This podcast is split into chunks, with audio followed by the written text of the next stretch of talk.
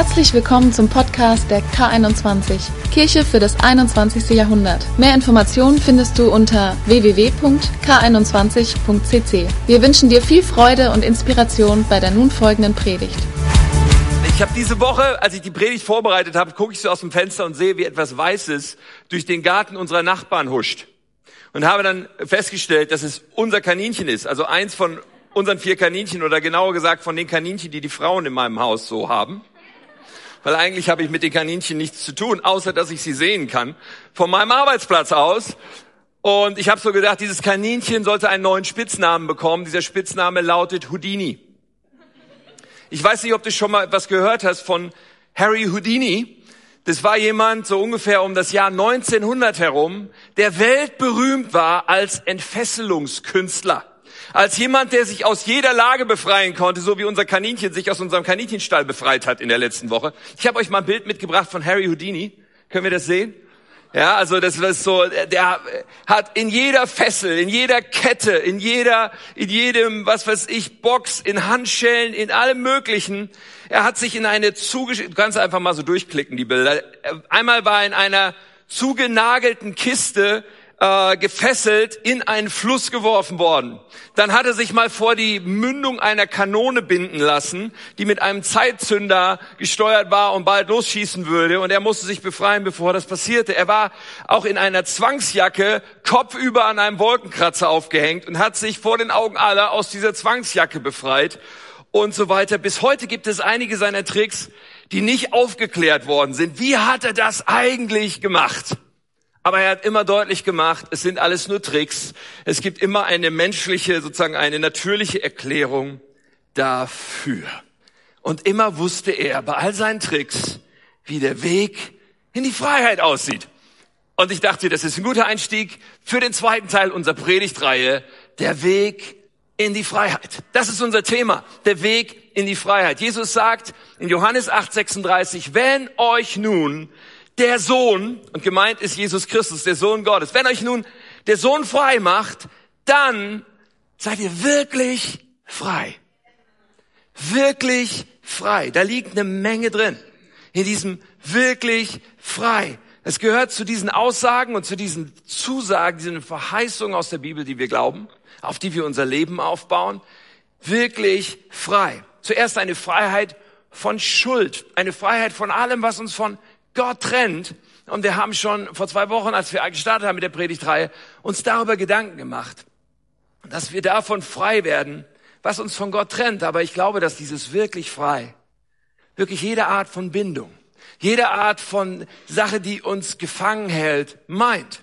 Jede Art von Sucht, jede Art von körperlicher, seelischer, geistlicher Gefangenschaft, jede Art von Angst und Bitterkeit und irgendwelchen Dingen, die uns zurückhalten können, sind gemeint, wenn Jesus davon spricht, dass wirkliche Freiheit bei ihm zu finden ist. Der Weg in die Freiheit ist unser Thema und was mich bewegt hat und was uns bewegt hat, über diese Predigt überhaupt nachzudenken, ist, dass man manchmal so denkt, wenn man einen Christen beobachtet, na ja, wirklich frei, das ist schön und gut, aber irgendwie spiegelt das Leben dieses Christen diese Freiheit nicht so wider. Und manchmal muss man nur in den Spiegel gucken, um einen von diesen Christen zu sehen. Manchmal kennen wir das nur allzu gut in unserem eigenen Leben und denken, Mensch, ich würde gerne hier weiter sein, ich würde gerne frei sein an dieser oder jener Stelle.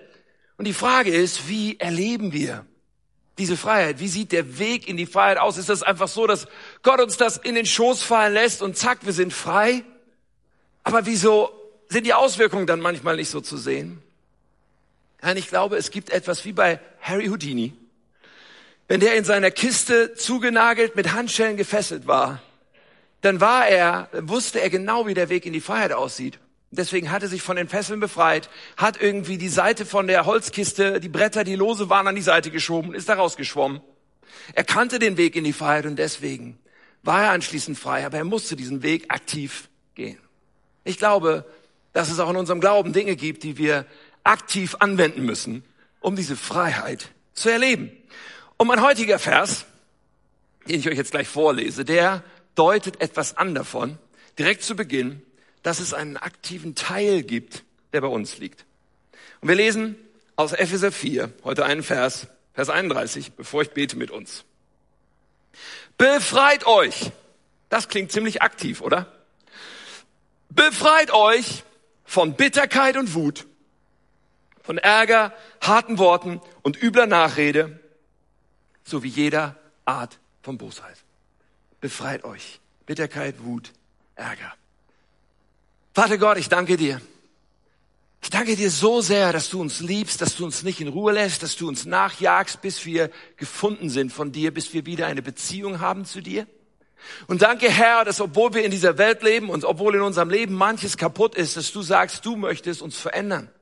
Dass da, wo wir nicht frei sind, dass du sagst, aber ich will, dass du wirklich frei bist, dass das deine Zusage ist für jede einzelne Person. Hier sitzt niemand, der davon ausgenommen ist, dass wir von dir geliebt sind und dass du uns frei machen willst. Und das ist mein Gebet so sehr, dass heute Ketten gesprengt werden, dass durch diese Wochen, diese Beschäftigung mit dir und deinem Wort wir die Freiheit erleben, die du uns zusagst. In Jesu Namen. Amen. Amen. Bitterkeit, Wut, Ärger. Das sind Gifte unserer Seele. Das sind Dinge, die als Gefühlsausbruch in unserem Leben da sein können oder die so unter der Oberfläche brodeln können, wie ein schwelendes Feuer. Und wir können uns davon befreien. Ich möchte über diese Begriffe, über Bitterkeit und über Wut und Ärger, ich möchte über diese Themen heute sprechen. Weil Gott möchte, dass wir frei davon sind. Schauen wir uns kurz an, worum es dabei geht. Wenn wir an Bitterkeit denken. Bitterkeit, das hat zu tun mit Verletzungen, die uns passiert sind, hat zu tun mit Ungerechtigkeiten, mit Demütigungen, die wir erlebt haben. Und ein Mensch, je nachdem, wie wir das verarbeiten, kann bitter werden. Bei Bitterkeit ist es oft so, dass es von außen viel leichter und schneller wahrgenommen werden kann, als wir das selber, wenn es uns betrifft, wahrnehmen können. Im Spiegel ist es oft nicht so leicht zu erkennen. Jemand sagt, was? Ich bin noch nicht bitter, ich bin noch nicht verbittert. Was denkst du denn? Aber jeder außenrum sagt, doch, du schmeckst bitter, du riechst bitter, du, du strahlst mit deinem Leben eine Bitterkeit aus. Es kann der Grundton werden für unser Leben und es kann der Beigeschmack werden für die Menschen um uns rum. Wie können wir das selber erkennen, was nicht so leicht ist? Aber wenn uns eine Verletzung, die uns passiert ist, auch nach langer Zeit, nach vielen Jahren vielleicht, oder nach vielen Monaten, Jahren, wie auch immer, immer noch beschäftigt, immer noch aufwühlt, immer noch etwas in uns emotional hervorbringt, da kann es sein, dass wir mit Bitterkeit zu tun haben. Wenn wir unterwegs sind und sagen, hey, das Schlechte in anderen sehen wir immer ziemlich schnell und ziemlich sofort, dann kann Bitterkeit unser Problem sein. Wenn wir uns freuen an dem Missgeschick oder an dem Unglück des anderen. Oder wenn wir sagen, hey, ich ich habe das Recht zu kritisieren. Ich habe das Recht, schlecht zu reden. Dann kann es diese Bitterkeit sein, die wir im Spiegel manchmal so schwer erkennen. Wenn wir entmutigend sind für Menschen in unserem Umfeld und sie sagen, hey, wenn ich mit der Person zusammen bin, nämlich mit uns, dann bin ich anschließend auf jeden Fall drüber drauf als vorher.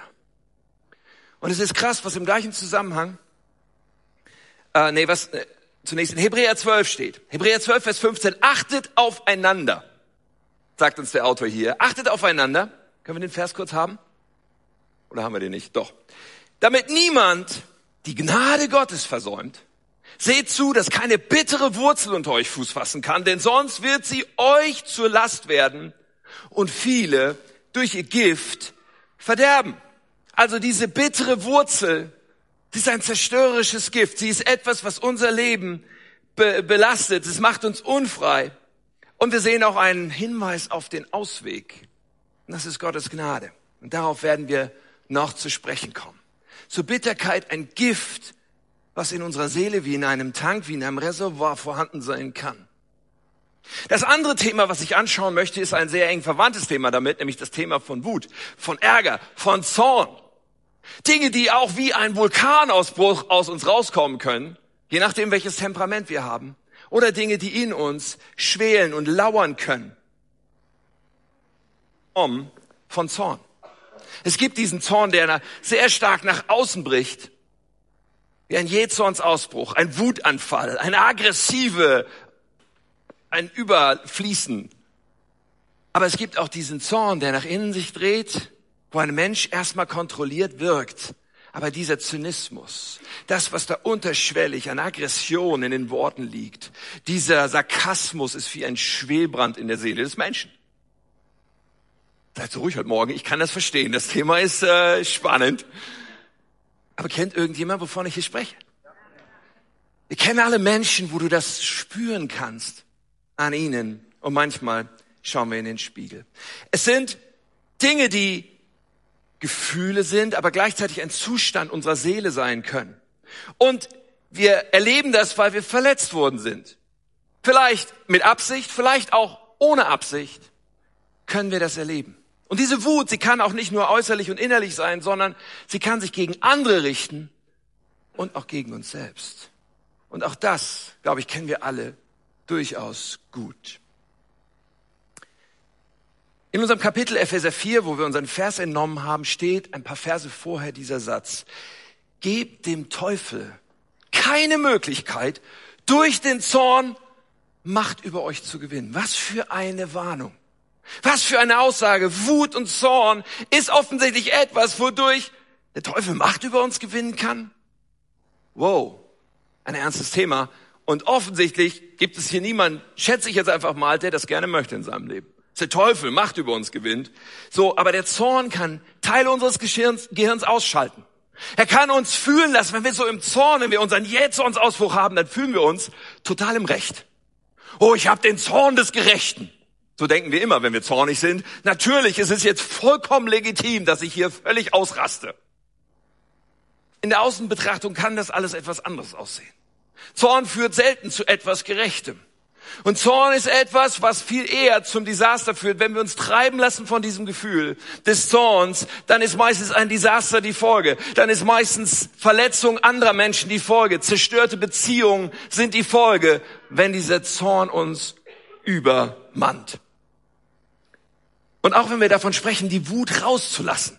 Lass die Wut raus. Das klingt toll.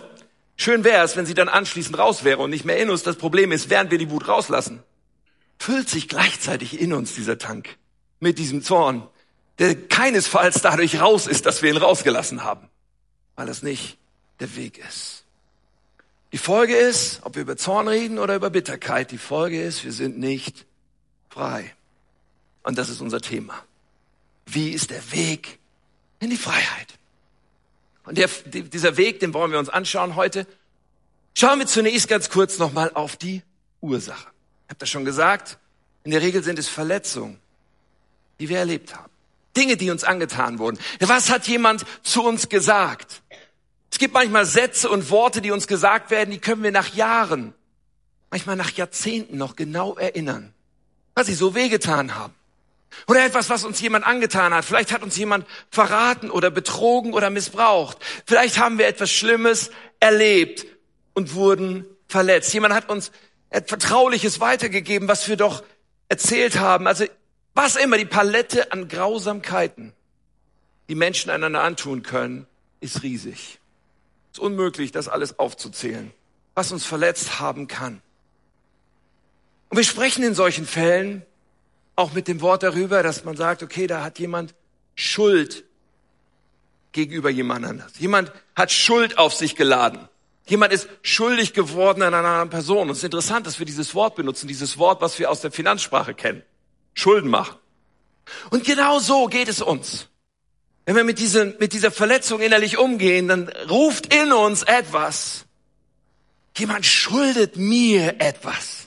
Jemand muss zurückzahlen für das, was da geschehen ist. Wenn wir diese Verletzung in unserem Leben festhalten, dann haben wir das Gefühl, das muss bezahlt werden, was mir da angetan wurde. Hier ist eine Rechnung offen, hier ist ein Konto im Minus.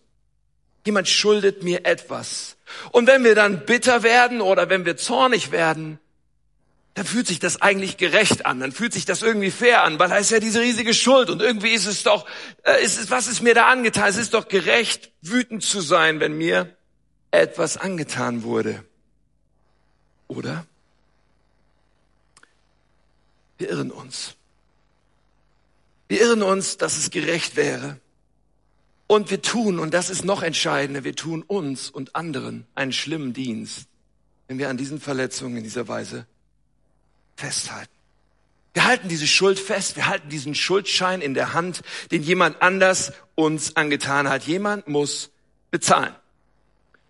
Und wenn in uns diese Bitterkeit ist oder diese Wut ist, dann sind wir oft nicht wählerisch, wer diese Rechnung bezahlen muss. Weil in der Regel ist es so, dass die Person, die uns etwas angetan hat, gar nicht mehr bezahlen kann. Dass wir gar keine Möglichkeit haben, dieser Person es heimzuzahlen. Und Rache ist nochmal ein ganz anderes Thema. Das ist auch nicht wirklich zielführend. Aber in der Regel bezahlen andere Menschen. In manchen Ehen bezahlt der Ehepartner Tag für Tag für eine Schuld, die überhaupt nicht seine Schuld war. In manchen Familien bezahlen die Kinder Tag für Tag für eine Schuld, die überhaupt nicht ihre Schuld war. In manchen Firmen bezahlen Mitarbeiter oder in manchen Freundschaften oder in welchen Konstellationen bezahlen manchmal zufällige Menschen, die es gerade trifft, für eine Schuld, die gar nicht ihre Schuld ist. Weil diese Bitterkeit in uns nicht wählerisch ist dafür, wer jetzt bezahlt, sondern da ist dieses Unbewusste, aber Dominierende in uns. Es muss doch jemand bezahlen für das, was mir angetan wurde. Bitterkeit und Wut sorgt dafür. Und es gibt nur einen Ausweg und vielleicht ahnt ihr schon, was in dieser Predigt im Mittelpunkt stehen muss. Der einzige Ausweg ist Vergebung. Der einzige Ausweg ist Vergebung.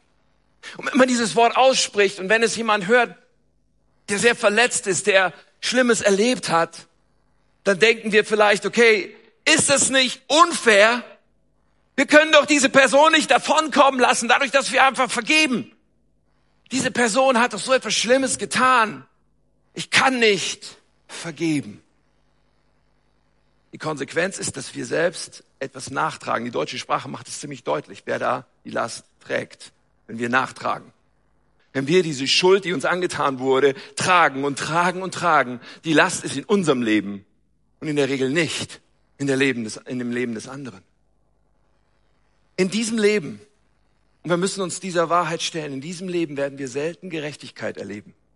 Es ist uns nirgends versprochen, dass in dieser Lebzeit, in diesen paar Jahrzehnten, die wir auf dem Planeten Erde haben, Gerechtigkeit geschehen wird. Aber Gott verspricht, dass er Gerechtigkeit herstellt aus der Ewigkeitsperspektive. Aus der Ewigkeitsperspektive wird es Gerechtigkeit geben. In Römer 12 sagt Gott sogar, dass wir ihm die Rache überlassen dürfen. Und dass er durchaus im Geschäft ist an der Stelle. Aber wir selber werden Gerechtigkeit hier ganz oft nicht erleben. Doch wenn wir schon mal dabei sind, wenn wir uns beklagen, wenn wir uns beschweren über das, was uns angetan wurde, dann müssen wir fragen, an welcher Stelle sind wir denn vielleicht schuldig? geworden, anderen und Gott gegenüber. Weil die Sicht Gottes ist, und auch das ist so eine dieser unbequemen Wahrheiten, die Sicht Gottes ist, dass wir selber auf jeden Fall noch mehr Vergebung brauchen, als die Vergebung, die wir in unserem Leben anderen geben müssen. Petrus kommt einmal zu Jesus und er stellt so eine Frage und Petrus hat mal wieder so richtig tief in die Tasche gegriffen sozusagen. Er hat mal wieder so richtig ausgeholt und denkt, jetzt bin ich ganz weit vorne. In Matthäus 18, Vers 21, da sagt er, Petrus kam zu Jesus und fragte, Herr, wie oft soll ich jemandem vergeben, der mir Unrecht tut? Siebenmal? Ich denke mal, siebenmal, da hat Petrus gedacht, also da bin ich jetzt richtig geistlich, richtig gut drauf. Jesus wird stolz auf mich sein. Ich meine, siebenmal, das ist ja schon eine Ansage. Die Antwort, die Jesus gibt, ist nein. Nicht siebenmal, sondern 70 Mal Siebenmal. Für die Mathematiker unter uns eine leichte Rechnung, 70 mal 7, das sind 490. Aber wenn wir glauben, wir sollten 490 Mal vergeben, haben wir nicht richtig verstanden, was Jesus hier sagt. Es ist eine typisch jüdische, schlitzöhrige Ausdrucksweise für immer wieder. Jesus sagt hier, es gibt keine Alternative zu Vergebung. Es gibt keine Situation in deinem Leben, wo du sagen kannst, jetzt brauche ich nicht mehr zu vergeben. Jetzt kann ich wirklich das festhalten. Also das war jetzt wirklich dieses eine Mal zu viel. Jetzt ist das Maß übervoll. Niemals werden wir in dieser Situation sein, sagen zu können, ich brauche nicht zu vergeben. Das ist, was Jesus hier sagt. Und danach erzählt er eine Geschichte. Danach erzählt er ein Gleichnis. Und er erzählt eine Geschichte von einem Mann, der eine irre große Schuld, einen Millionenbetrag in Geld an Schulden hat, und zwar dem König gegenüber. Und wenn Jesus Kö von Königen spricht in Gleichnissen, meint er meistens Gott. Also es ist ja eine Gleichnisgeschichte auf uns. Also jemand hat eine Millionenschuld dem König gegenüber. Und der König kommt und sagt, du gehörst jetzt ins Gefängnis. Und dieser Mann fleht um Gnade. Und er bekommt Gnade. Diese ganze krasse, riesige Schuld wird dieser Person vergeben, weil sie um Gnade gebeten hat.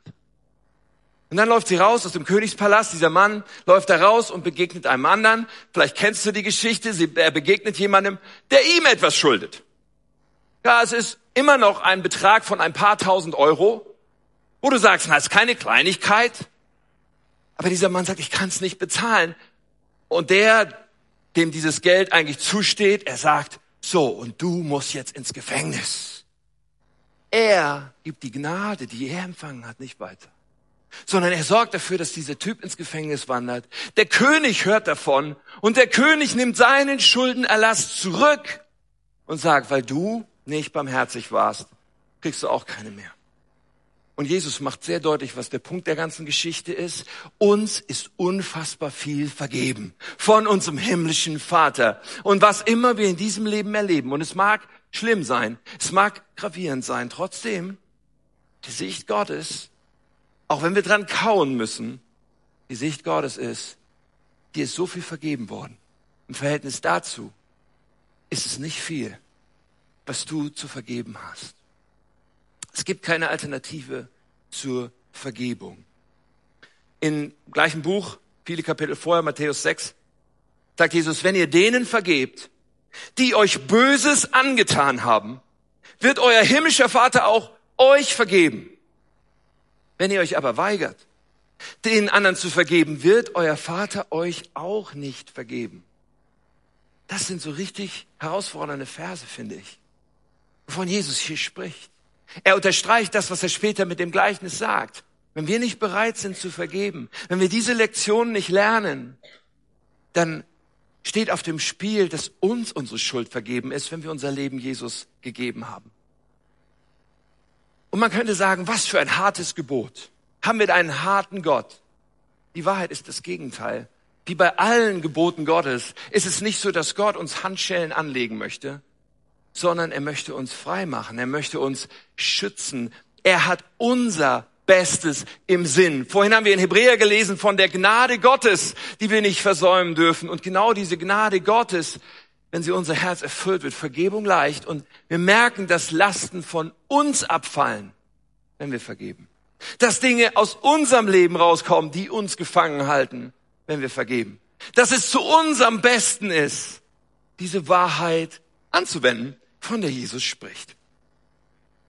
Vergebung ist der Weg, das Gift von Bitterkeit und Zorn aus uns herauszubekommen. Und ich kann mir vorstellen, dass du vielleicht hier sitzt, dass du diese Botschaft hörst und sagst, ja, ich möchte ja gerne, aber es fällt mir so schwer. Wie kann ich denn das vergeben, was mir getan wurde? Und wir wollen ganz praktisch anschauen, wie Vergebung in unserem Leben ihre Kraft entfalten kann. Und ich habe vier Punkte, ganz kurz, vier Schritte. Das erste ist, identifiziere, auf wen du böse bist.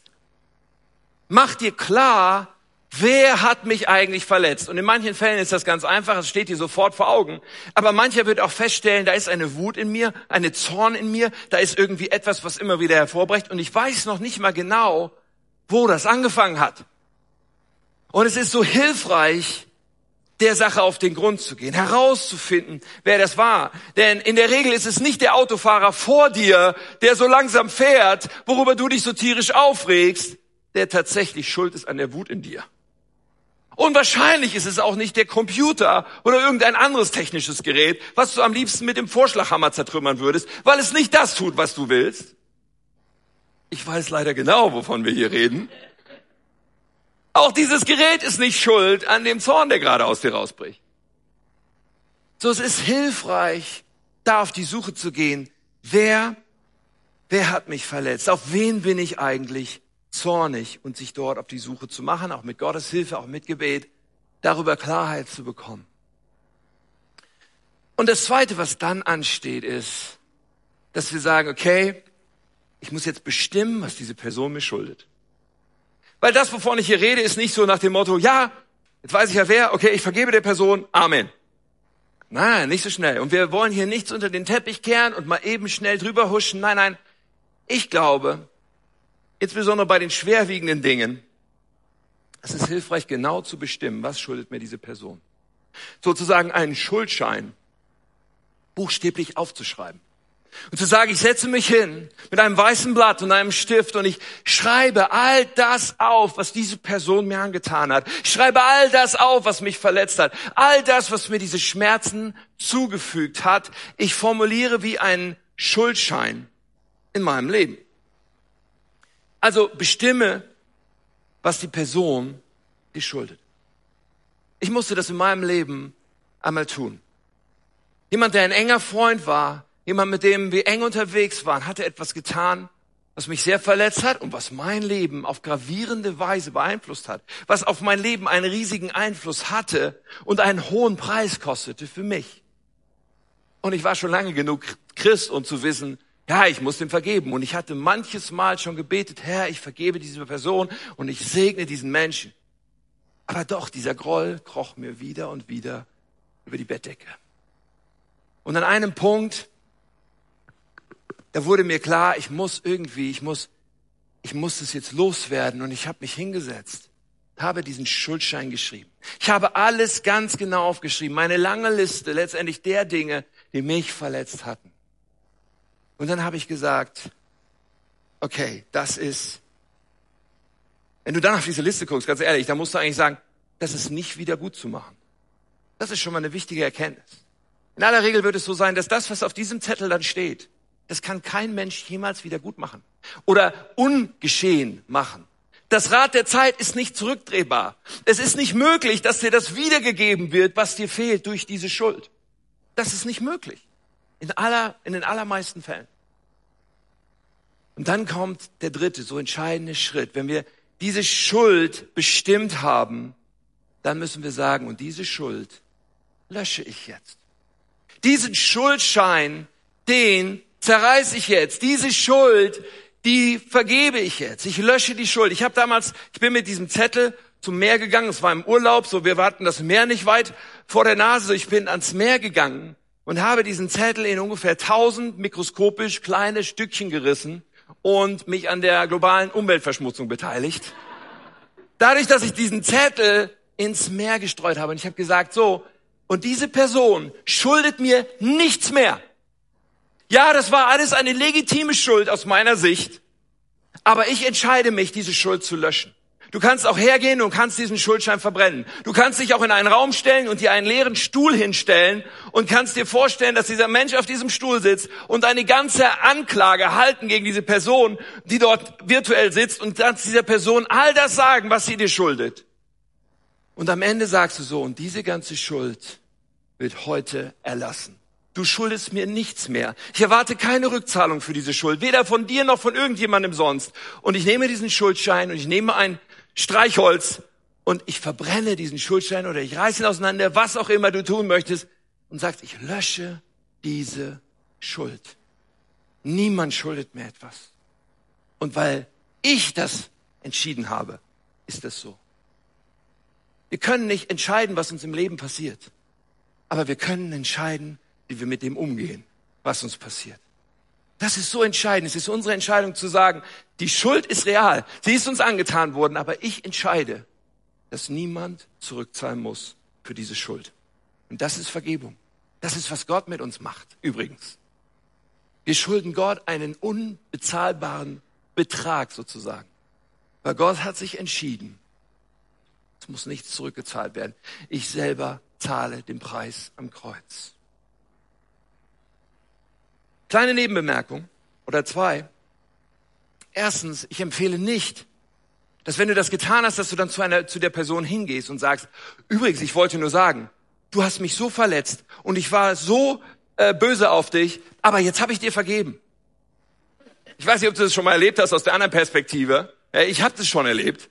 Und es ist ehrlich gesagt ziemlich speziell, weil entweder die Person, zu der du da läufst, war sich bewusst, dass sie dich verletzt hat, ist aber nicht zu dir gekommen dann reißt du hier etwas auf, was du, was es nur schlimmer machen wird. Oder sehr wahrscheinlich oder gut möglich, die Person hat keine Ahnung, dass er dich so schlimm verletzt hat. Und du gehst jetzt hin und teilst ihm mit, dass er dich ja so schlimm verletzt hat, aber dass du ja jetzt vergeben hast. Und damit löst du Verletzungen aus. Und es ist alles nicht hilfreich. Bei Vergebung geht es um dich und es geht um dich und Gott. Eine andere Geschichte ist Versöhnung. Versöhnung ist sozusagen die Wiederherstellung von Beziehungen. Versöhnung ist eine wunderbare Sache, aber zur Versöhnung gehören immer zwei. Vergebung können wir ganz alleine. Aber Versöhnung braucht immer zwei. Da braucht es immer den anderen, der sagt, hey, ich komme mit meinem Teil der Schuld zu dir und bitte dich um Vergebung. Und wenn du an dir eine Schuld erkennst, wo du den anderen um Vergebung bitten kannst, ja bitte, dann geh hin und bitte die Person um Vergebung. Und wenn diese Person von sich aus sagt, ja, aber ich habe auch dich um Vergebung zu bitten, hey, dann gibt es eine Möglichkeit, dass Versöhnung geschehen kann. Aber ich rede hier heute in erster Linie über Vergebung. Um deiner Selbstwillen, um unserer Seele willen, damit wir frei sind. Und noch etwas müssen wir dann tun. Es gibt noch einen vierten Schritt. Wenn wir die Schuld gelöscht haben, ist es so wichtig, dass wir die Akte schließen. So habe ich das mal genannt. Schließe die Akte. Das heißt, wenn die Erinnerung wieder hochkommt, diese schmerzhafte Erinnerung an das, was geschehen ist, dann sag, aber diese Schuld ist vergeben, sie ist gelöscht. Diese Person schuldet mir nichts mehr. Du kannst es aussprechen, du kannst sagen, ich will daran nicht mehr denken. Und deine Gedanken aktiv auf etwas anderes lenken und aktiv mit etwas anderem füllen und sagen, diese Akte ist geschlossen, da gehen wir jetzt nicht mehr rein. Und ja, es braucht manchmal ein paar Momente und ein paar Anläufe, aber es ist zu heilsam, sich klar zu machen, die Person schuldet mir nichts mehr. Es ist erledigt. Die Akte ist geschlossen. Noch eine Nebenbemerkung. Ihr habt noch ein bisschen Zeit mitgebracht. Nein, noch eine Nebenbemerkung. Hey, ich glaube, es ist so wichtig zu verstehen, wenn mir eine Person absichtlich den Arm gebrochen hat und er ist jetzt wieder geheilt, muss ich nicht hinlaufen und sagen, so, und jetzt darfst du den wieder brechen. Also wenn ich hier von Vergebung rede, dann rede ich nicht davon, dass wir anschließend zulassen, dass die Person weiter und wieder das Gleiche mit uns tut, wenn wir nicht davon ausgehen können, dass sie da irgendwas verstanden hat. So, es kann sein, dass zur Vergebung und zu dem Schließen der Akte auch gehört, so und jetzt werde ich auf Abstand gehen zu dieser Person, weil ich nicht davon ausgehen kann, dass sie das nicht wieder tun würde. Und das ist legitim. Nun sind wir hier in einem Szenario, wo ich zu vielen Menschen predige. Ich würde so gerne mit jedem von euch eins zu eins da sitzen, weil dann könnten wir über deine Situation reden. Und wenn du sagst, ja, aber es geht um meine Eltern und ich wohne noch zu Hause, dann ist es schwierig, auf Abstand zu gehen. Oder wenn du sagst, es geht um meinen Ehepartner und es ist schwierig und, und, und möglicherweise unbiblisch auf Abstand zu gehen. Es gibt so viele Situationen, in die ich nicht alle in einer Predigt sprechen kann. Deswegen mache ich dir Mut, mit diesen Fragen auch nicht alleine zu bleiben, sondern zu sagen, ich suche mir jemanden, mit dem ich mich darüber geschützt austauschen kann. Jemand, der meine Kleingruppe leitet, jemand, der Seelsorger ist, jemand, wo ich Vertrauen habe und sagen kann, ich kann mit dieser Person beraten. Wie kann ich jetzt mit diesem Spannungsfeld umgehen in meinem Leben? Was ich sage ist, es ist nicht von dir verlangt, dass du dich genau auf die gleiche Weise wieder verletzen lässt und weiter verletzen lässt, wie es schon in der Vergangenheit war. Die Akte muss geschlossen werden, damit Vergebung abgeschlossen wird und Wut nicht länger Bitterkeit produziert. Schließe die Akte. Und jetzt könnte ich diese Predigt zur Landung ansetzen und sagen, hey, das war ja jetzt auch lang genug. Eigentlich ist meine Zeit auch schon rum. Aber es gibt noch einen Bereich, den ich noch ansprechen möchte. Spannungspause. Was mache ich nun, wenn es gar nicht jemand anders ist, auf den ich so wütend und verbittert bin, sondern wenn ich diese Wut mir selber gegenüber habe. Was mache ich, wenn ich mir selber nicht vergeben kann? Was mache ich, wenn mir etwas im Leben passiert ist, was ich so sehr bereue und was ich mir nicht vergeben kann? Was, es kann ein Unfall sein, etwas, was unabsichtlich passiert ist. Es kann auch etwas Schlechtes, Böses gewesen sein, was ich aber heute im Nachhinein bereue. Es kann etwas sein, wo ich so gerne besser gewesen wäre. Ich hätte es so gerne besser hinbekommen, aber ich bin an mir selber gescheitert. Ich muss sagen, ich habe versagt oder ich habe es nicht geschafft. Was ist, wenn ich mich selber ablehne? Was ist, wenn ich mich selber hasse für etwas?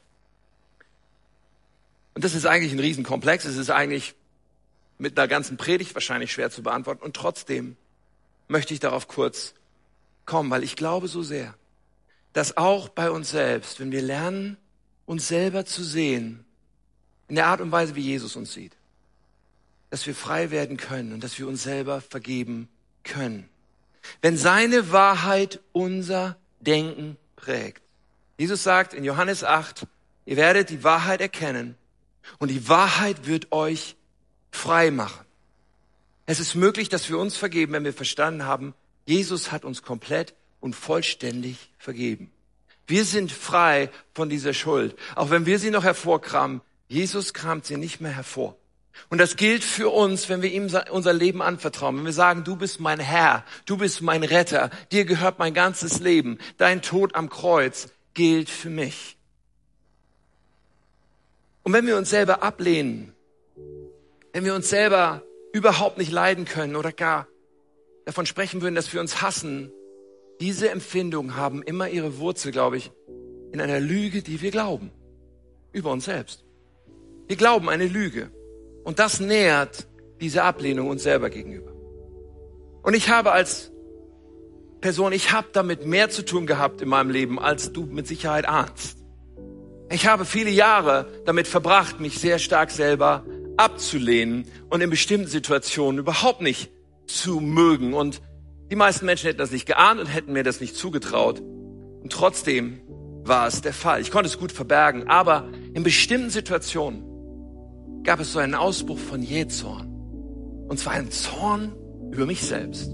Und die Situationen waren immer die Situationen, wo mir irgendwas nicht gelang, wo irgendwas nicht so funktionierte, wo ich irgendwie fühlte, ich krieg's nicht hin, ich schaffe es nicht, ich äh, bin ein Versager, ich bin irgendwie wirklich zu blöd. Und es war wie ein roter Knopf, der gedrückt wird. Und meistens hat es niemand mitbekommen. Aber dieser Jähzorn platzte aus mir heraus. Und so ein Wutanfall, der kann ganz witzig sein bei einem Zweijährigen. Vielleicht noch bei einem Vierjährigen. Aber ich war weit über 20 und es war überhaupt nicht lustig.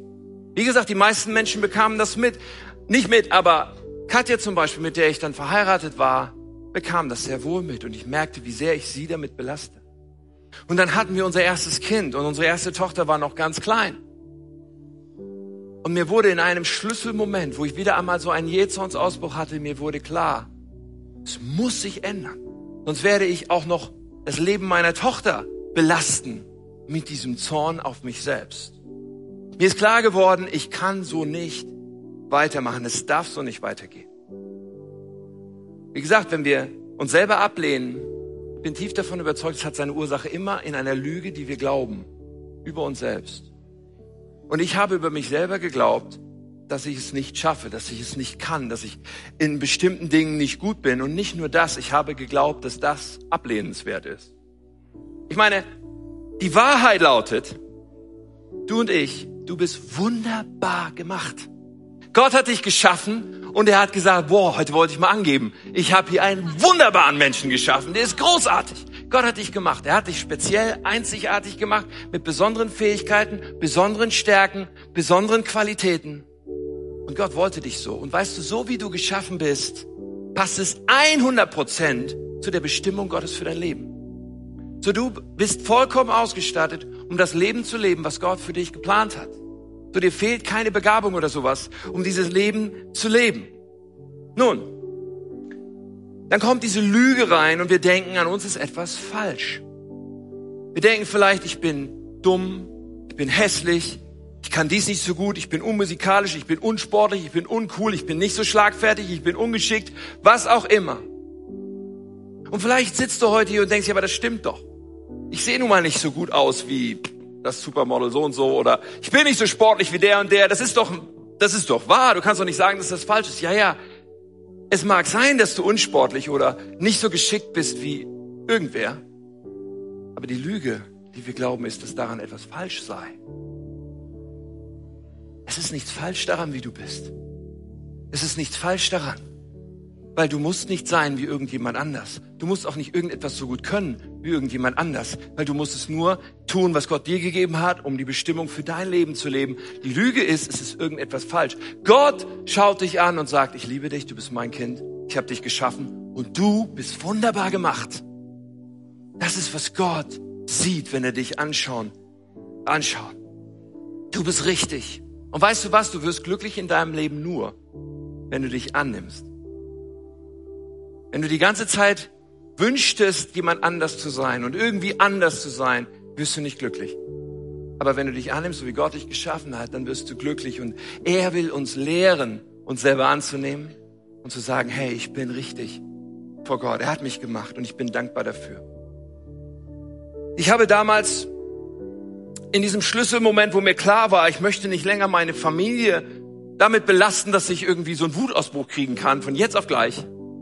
Ich habe mir gesagt, so, ich muss mir jetzt Hilfe suchen. Ich bin ganz bewusst zu einem äh, Therapeuten gegangen, zu einem christlichen Therapeuten und habe ihm gesagt, so, ich habe keine Ahnung, was da passiert. Das befand sich in einem Bereich meines, meines Unterbewusstseins sozusagen. Ich wusste nicht, wo genau dieser rote Knopf liegt. Ich wusste nicht genau, wie kommt das zustande. Ich wusste nicht genau, was da in mir passiert. Und ich habe mir Hilfe gesucht, um rauszufinden, was los war. Ich habe ihm das alles erzählt, so und so, Situation so und so, und er fing mit mir an zu graben. Nach was ist eigentlich der Punkt? Und ich stellte fest, dass ich als Kind schon sehr oft den Satz gehört habe, du kannst das nicht. Oder den Satz, du bist eine Nervensäge. Oder den Satz, du machst es nicht gut.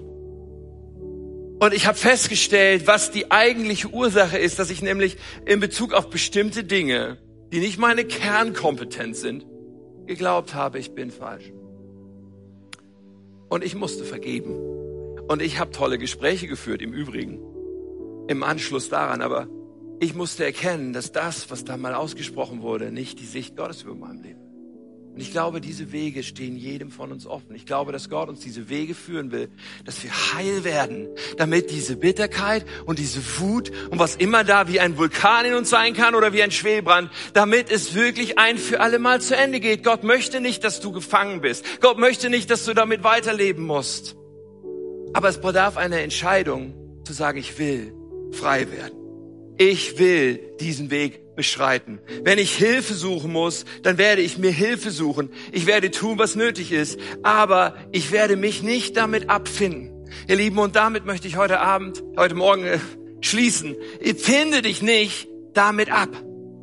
Finde dich nicht damit ab. Bitterkeit und Wut haben keinen Platz in unserem Leben. Denn es kostet einen hohen Preis, wenn wir das festhalten. Einen hohen Preis für uns selbst und einen hohen Preis für die Menschen, die wir am meisten lieben. So lasst uns diese Entscheidung treffen. Ich möchte frei werden. Ja, es braucht einen Weg. Ja, es hat mich auch einige Monate, ein, zwei Jahre gekostet, bis ich gemerkt habe, es wurde signifikant besser, weil ich Dinge erkannt hatte und Muster in meinem Denken erkannt hatte, gegen die ich angehen konnte, die bewusst geworden waren aus diesem Unbewussten, so dass ich daran konnte. Ja, aber geh diesen Weg. Weil Gott liebt dich und Gott hat einen guten Plan für dich und Gott möchte, dass du dich selber liebst und annimmst. Vergebung ist möglich. Wie war das noch? Auf wen bist du böse? Dann, was schuldet dir diese Person? Schreib einen Schuldschein, dann lösche die Schuld und schließe die Akte. Finde dich nicht damit ab, sondern lass Gott ran an jede Bitterkeit, an jede Wut, an jede Verletzung in deinem Leben. Amen.